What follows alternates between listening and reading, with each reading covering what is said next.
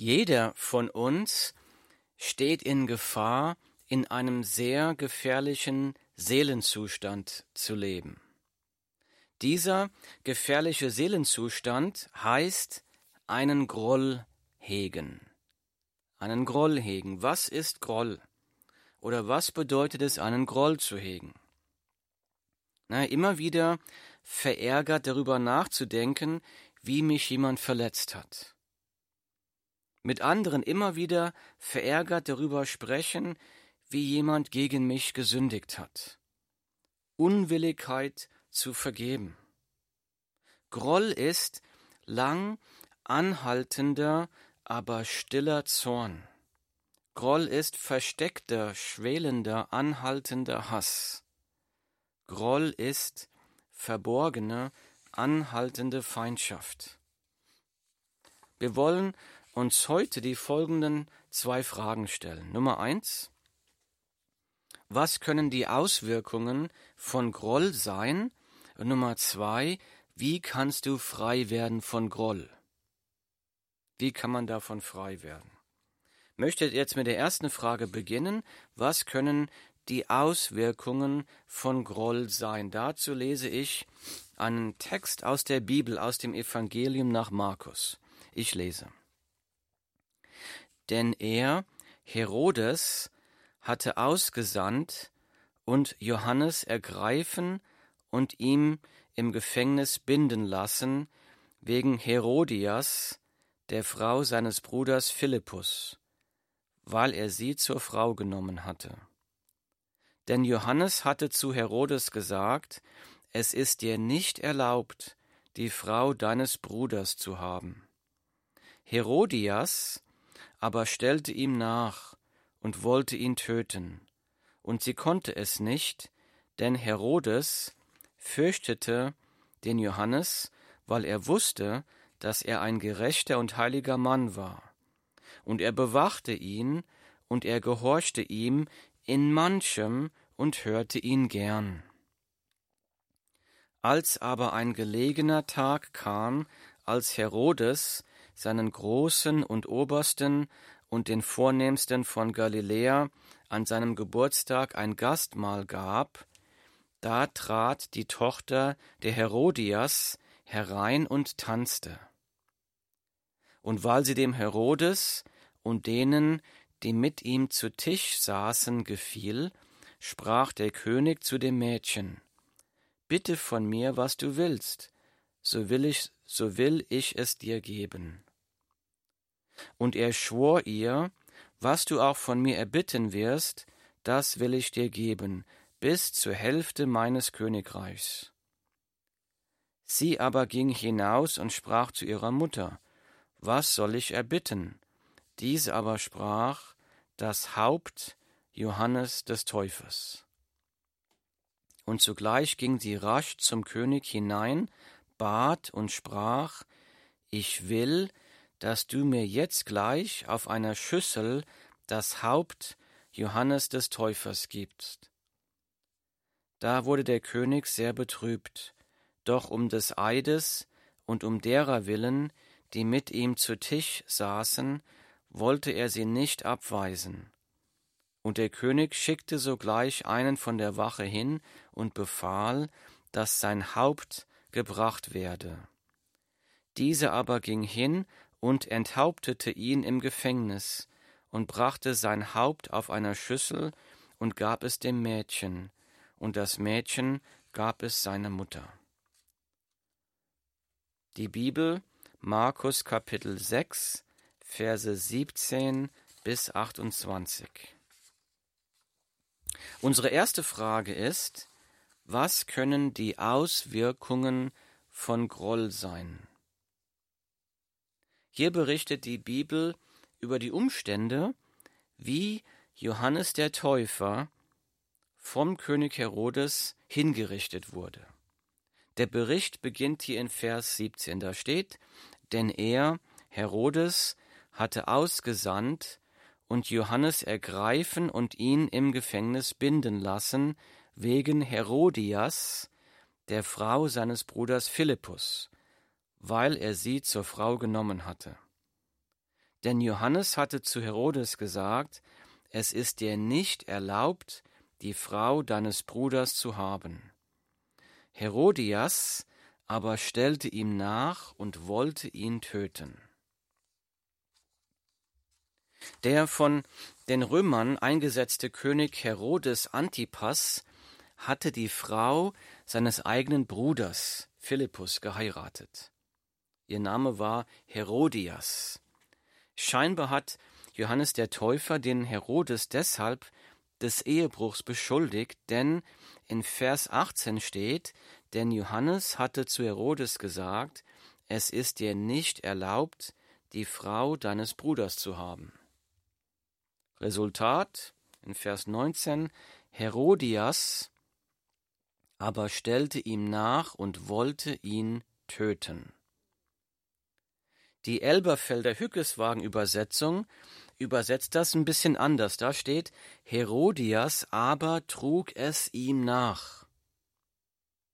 Nachtragend, Groll hegen. Das heißt mit anderen Worten, Herodias, die Frau des Herodes, hegte einen Groll gegen Johannes den Täufer, weil er ihrem Mann sagte, er dürfe sie nicht haben. Sie hegte einen Groll ich lese nochmal, denn er Herodes hatte ausgesandt und Johannes ergreifen und ihn im Gefängnis binden lassen, wegen Herodias, der Frau seines Bruders Philippus, weil er sie zur Frau genommen hatte. Denn Johannes hatte zu Herodes gesagt, es ist dir nicht erlaubt, die Frau deines Bruders zu haben. Herodias aber stellte ihm nach und wollte ihn töten, und sie konnte es nicht, denn Herodes fürchtete den Johannes, weil er wusste, dass er ein gerechter und heiliger Mann war. Und er bewachte ihn, und er gehorchte ihm in manchem und hörte ihn gern. Herodias grollte gegen Johannes, sie wollte ihn töten, sie hatte nur ein Problem dabei. Ein großes Problem, warum sie ihrem Groll nicht nachgeben konnte, um den Johannes zu töten. Das Problem war ihr Ehemann, König Herodes, achtete den Johannes als einen gerechten und heiligen Mann. Hier steht sogar, Herodes hörte dem Johannes sogar gerne zu, und gehorcht ihm sogar in einigen Sachen, nicht in allem, denn er behielt Herodias noch als Frau.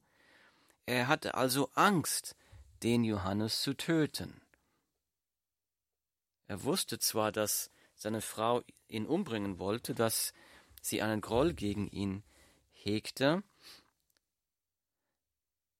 Sie war also, die Frau war also nicht in der Lage, ihren Mann zu überreden, ihn umzubringen, aber sie war in der Lage, ihren Mann zu überreden, den Johannes wenigstens ins Gefängnis zu werfen.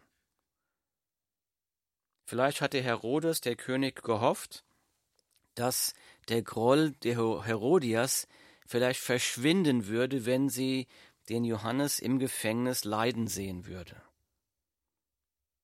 Er dachte sich, na ja, gut, der Groll wird vielleicht schon im Laufe der Zeit irgendwie sich verlaufen und verschwinden.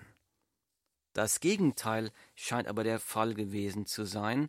Die Gefängnisstrafe war der Herodias nicht Strafe genug für den Johannes. Ganz im Gegenteil, dies, diese Haftstrafe konnte ihren Groll nicht besänftigen. Der Groll scheint schlimmer geworden zu sein im Laufe der Zeit.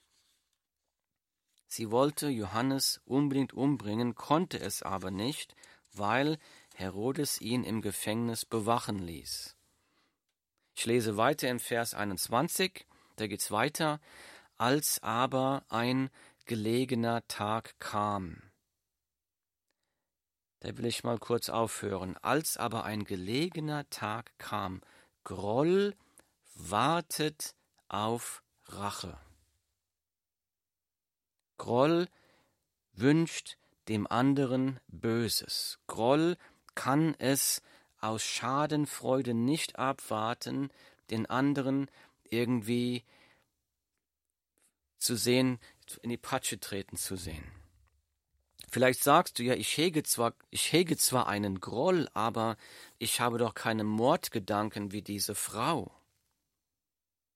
Aber wie ich gerade gesagt habe, Rachegelüste können verschiedene Formen annehmen. Eine Form von Rache ist diese Schadenfreude. Die Bibel sagt, wer schadenfroh ist, bleibt nicht ungestraft. Sprüche 17, Vers 5. Wer schadenfroh ist, bleibt nicht ungestraft. Das heißt, auch Schadenfreude ist in den Augen Gottes eine schwere Sünde.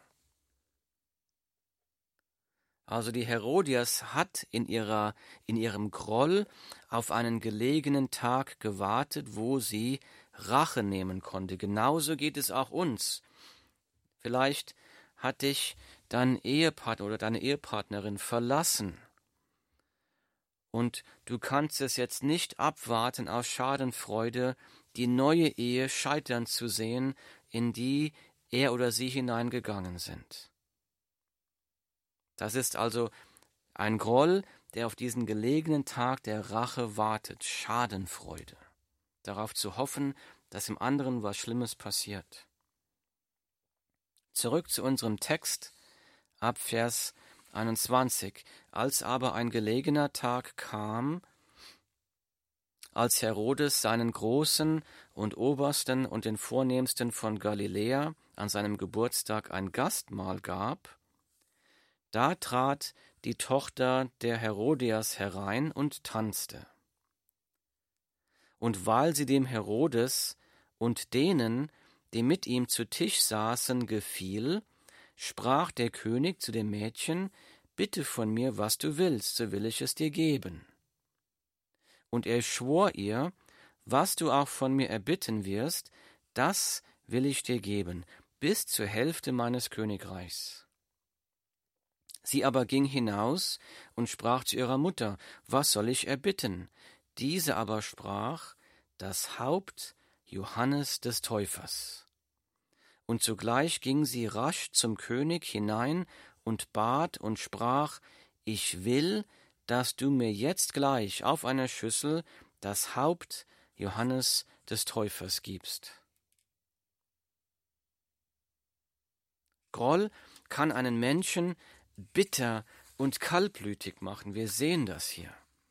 In diesem Fall bewegt Groll eine Mutter, die Herodias, dazu, ihre eigene Tochter für den Tod eines Mannes verantwortlich zu machen.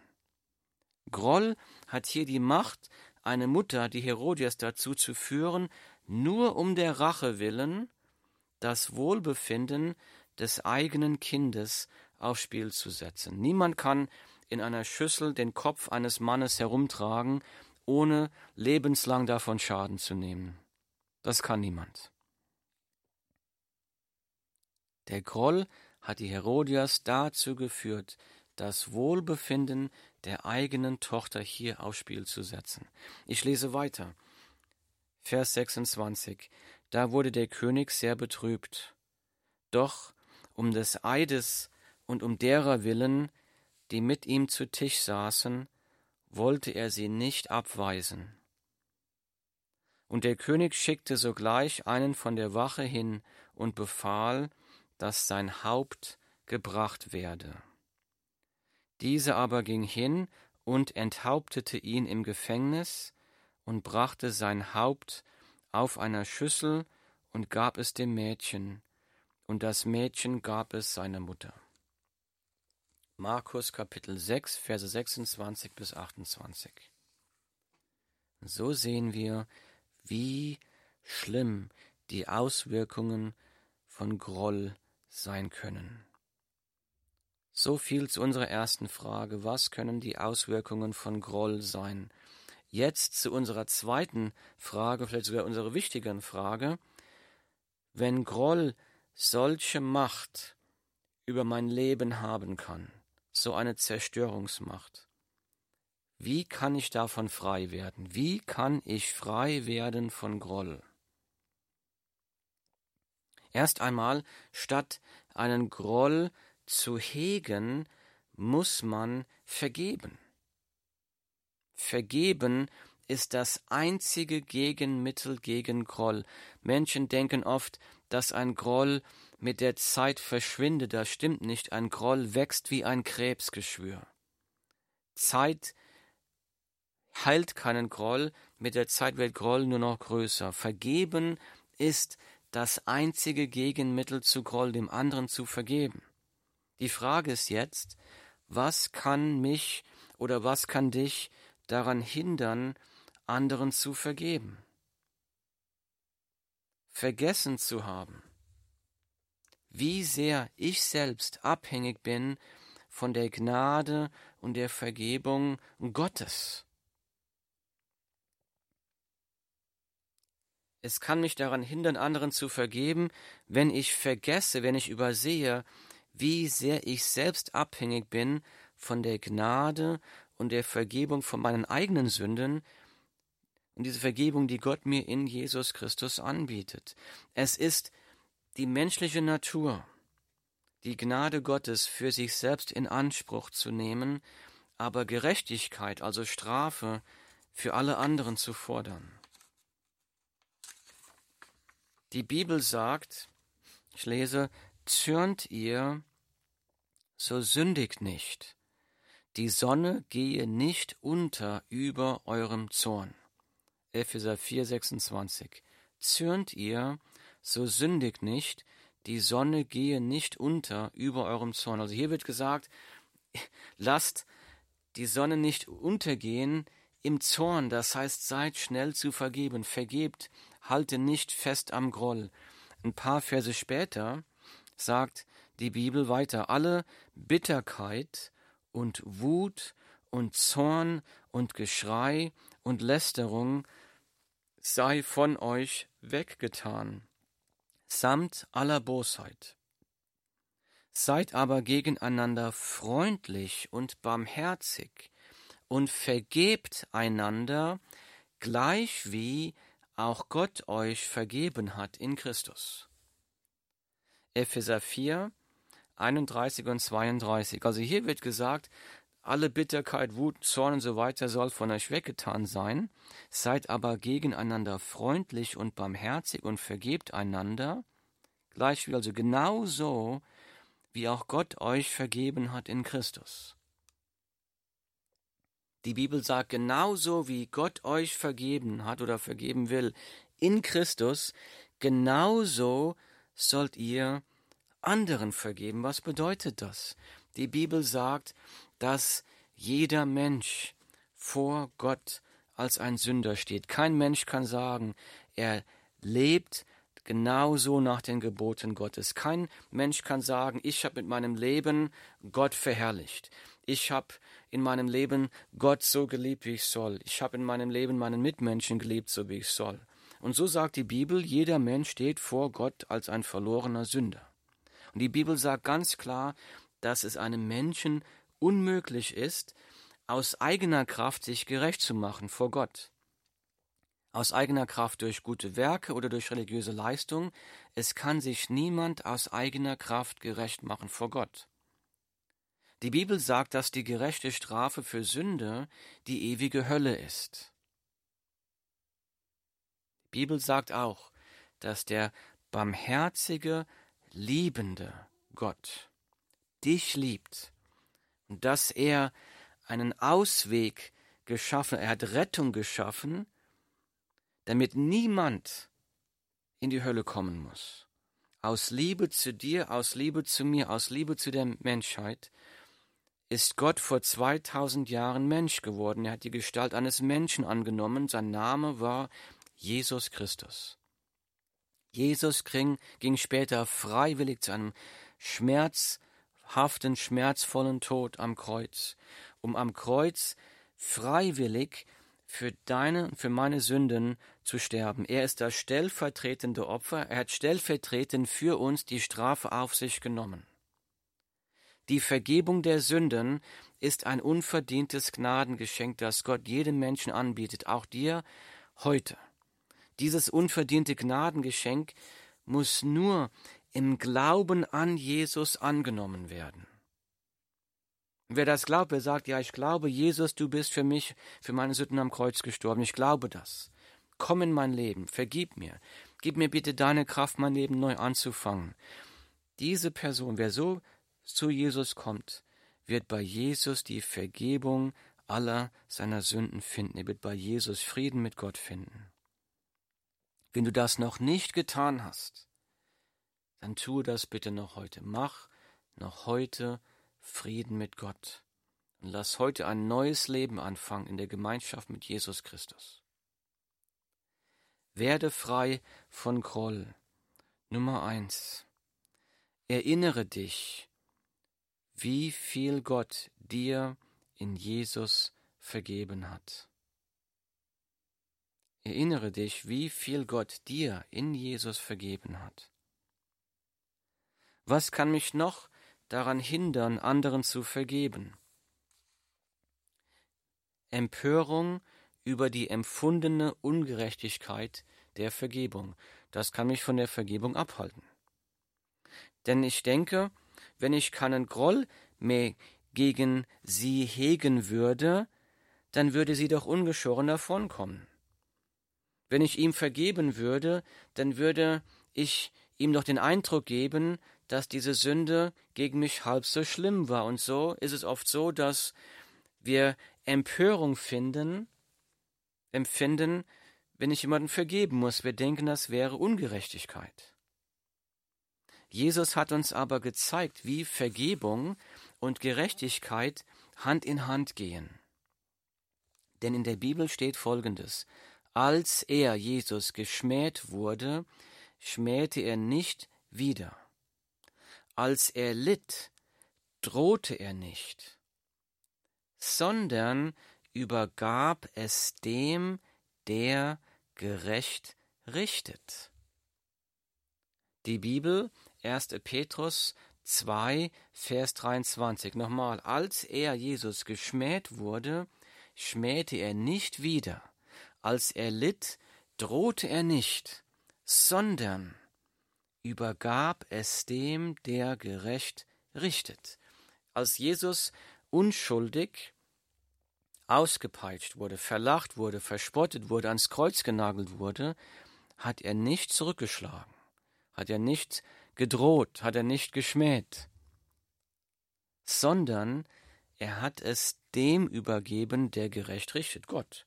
Er hat es Gott übergeben. Hier ist wie Vergebung und Gerechtigkeit Hand in Hand gehen. Jesus wusste und er vertraute, dass Gott für Gerechtigkeit sorgen wird. Es wird der Tag kommen, der Tag des Gerichts, an dem Gott für Gerechtigkeit sorgen wird. Jede Ungerechtigkeit wird am Tag des Gerichts wieder gut gemacht. Werde frei von Groll. Nummer zwei, vertraue dass Gott für Gerechtigkeit sorgen wird. Wenn du denkst, ich kann dieser Person nicht vergeben, weil die Person auch dann ungeschoren davonkommen würde, vertraue, dass Gott für Gerechtigkeit sorgen wird. Wenn du denkst, ich kann der Person nicht vergeben, weil es dann noch so aussieht, als ob die Sünde gegen mich halb so schlimm gewesen wäre, vertraue, dass Gott für Gerechtigkeit sorgen wird. Nur so kannst du frei werden von Groll. Was kann mich noch daran hindern, anderen zu vergeben? Nicht zu erkennen, Unwilligkeit zu vergeben, ist Ungehorsam gegen Gott.